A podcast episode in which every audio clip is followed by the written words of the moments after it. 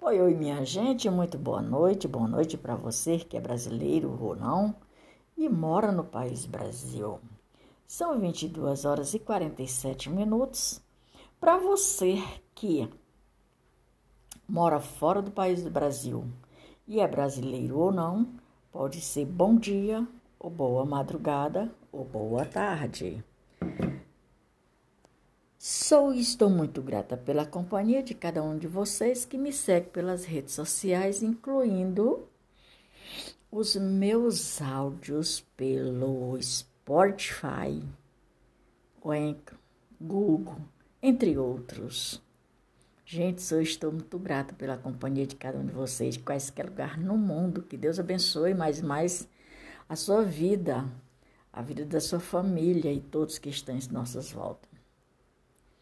Como eu prometi ontem, eu disse que ia fazer pesquisa, fazer roteiro, para trazer mais da história da guerra dos farrapos ou dos farroupilhas, farroupilhas. É muito bacana essa história. A guerra dos farrapos, o movimento de posição contra de oposições contra o governo brasileiro. Era uma oposição trazendo uma guerra com outra posição que da qual eram muito os dois lados muito bem obrigado reconhecido e da elite e que eles queriam fazer algo diferente, então cada um tinha a sua posição. O da elite, que é a Guerra do Farrapo, também conhecida como a Revolta dos Farrapos. Revolução Farroupilha foi uma das revoltas das províncias que aconteceu no território brasileiro durante o período regencial.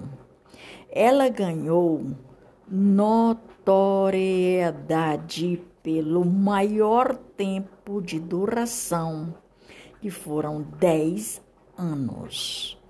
E além disso, foi uma das que apresentaram maior ameaça à integridade territorial brasileira, organizada como um movimento da elite gaúcha.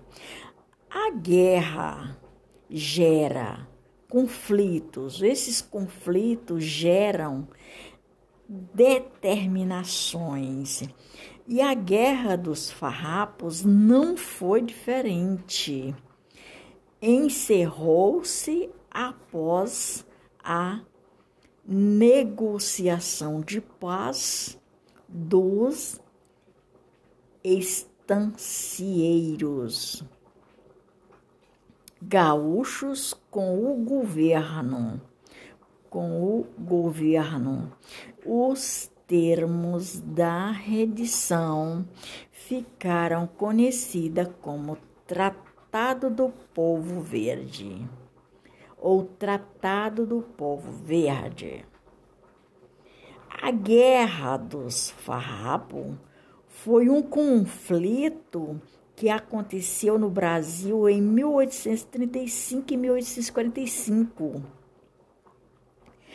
a revolta protagonizada pelos farroupilhas assumiu um caráter separatista em 1836 foi motivada por insatisfações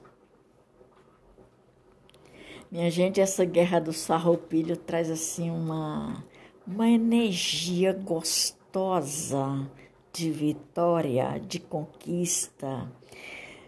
Porque, embora tendo sido uma guerra, que muita gente foi morta, trouxe também alívio, trouxe também conquista para o nosso país Brasil de hoje.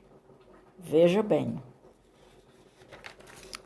Vou fazer aqui comentários. Vou ler aqui mais essa parte aqui, que tem a parte política e econômicas, a parte política e econômica da província do Rio Grande do Sul.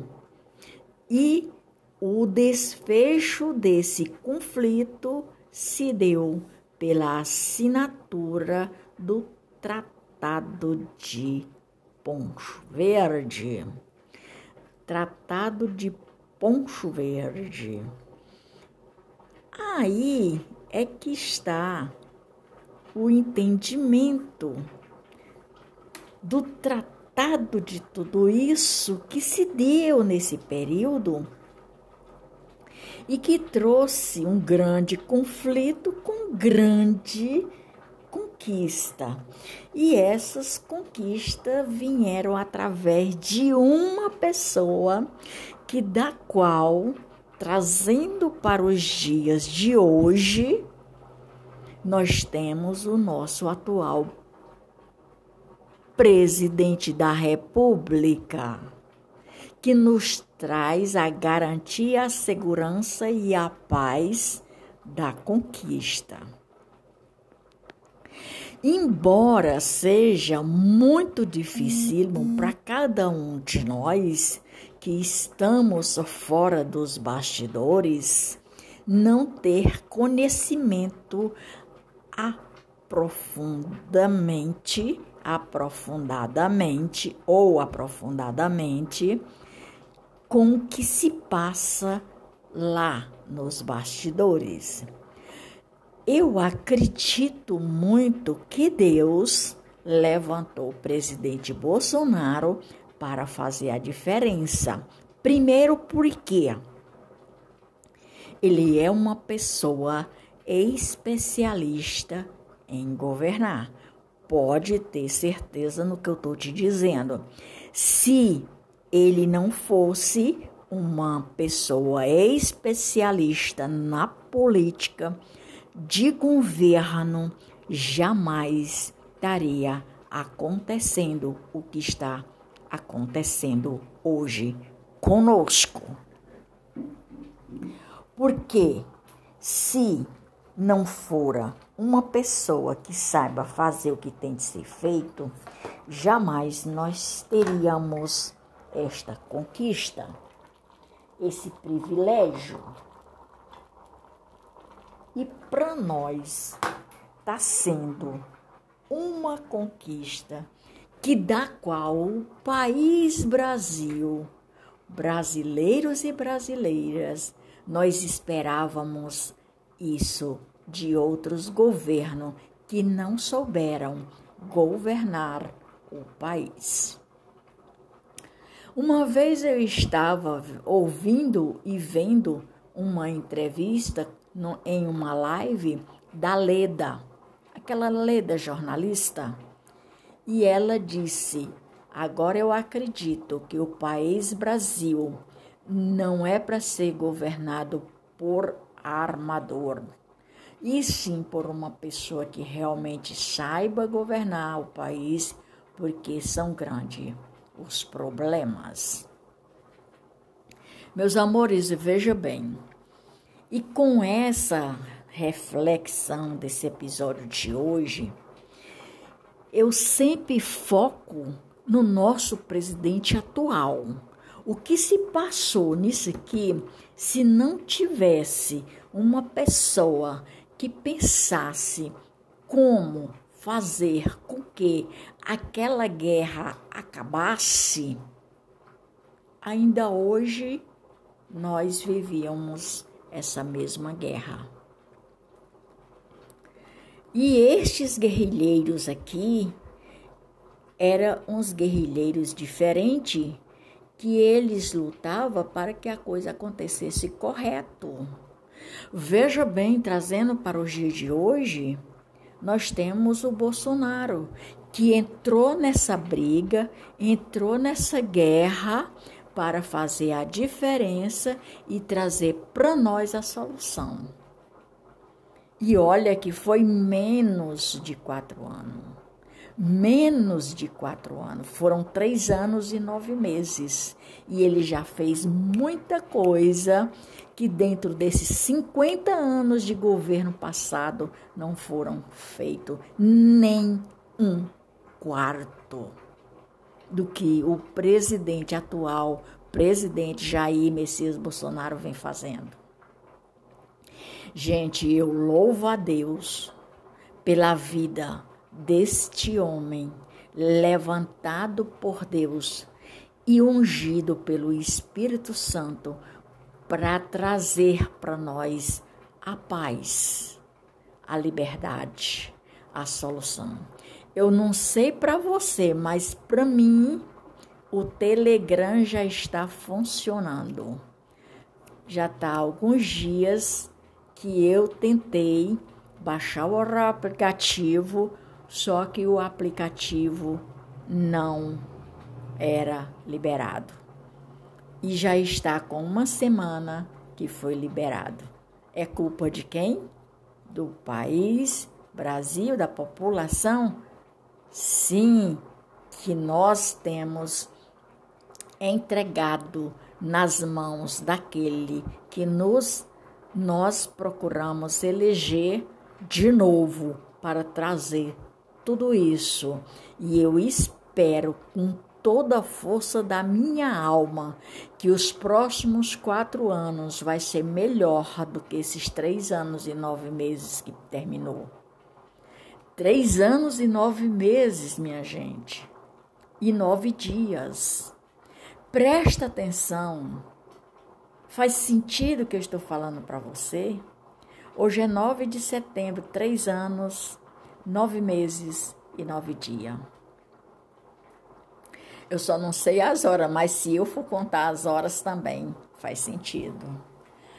Tanto para mim como para você, eu creio que nós vamos daqui para frente ver um país desenvolvido com desempenho na paz, na harmonia e naquilo que os brasileiros e brasileiras tanto, tanto procura, que é liberdade.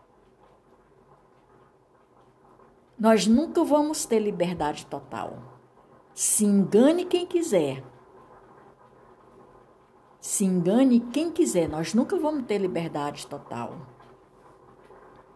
Porque para isso, minha gente, existir era preciso que todo mundo morresse. Faz sentido que eu estou falando para você? Mas a liberdade de expressão, a liberdade de viver, trabalhar, ganhar dinheiro, cuidar da sua vida essa liberdade nós estamos almejando, almejando e temos certeza absoluta que vai acontecer. Aquela paz de você olhar para o seu filho e chegar ao ponto de dizer: Meu filho, eu te amo. E porque eu te amo, eu não quero que você faça besteira aquela paz que nós vamos chegar para o nosso neto, nossa neta, nosso bisneto, nossa bisneta e dizer: Minha filha, eu te amo. E por eu te amar, é que eu não quero que você faça algo errado. Faz sentido o que eu estou falando para você? Por hoje é só, meu tempo terminou. Maria de Fátima Braga da Silva Amor Oficial, Brasília, 9 de 9 de 2022.2, podcast de número 50, com 352 episódios e com mais de 1.750k. Sou estou muito grata pela companhia de cada um de vocês. Lembrando que eu vou, mas volto. Até mais ver, minha gente.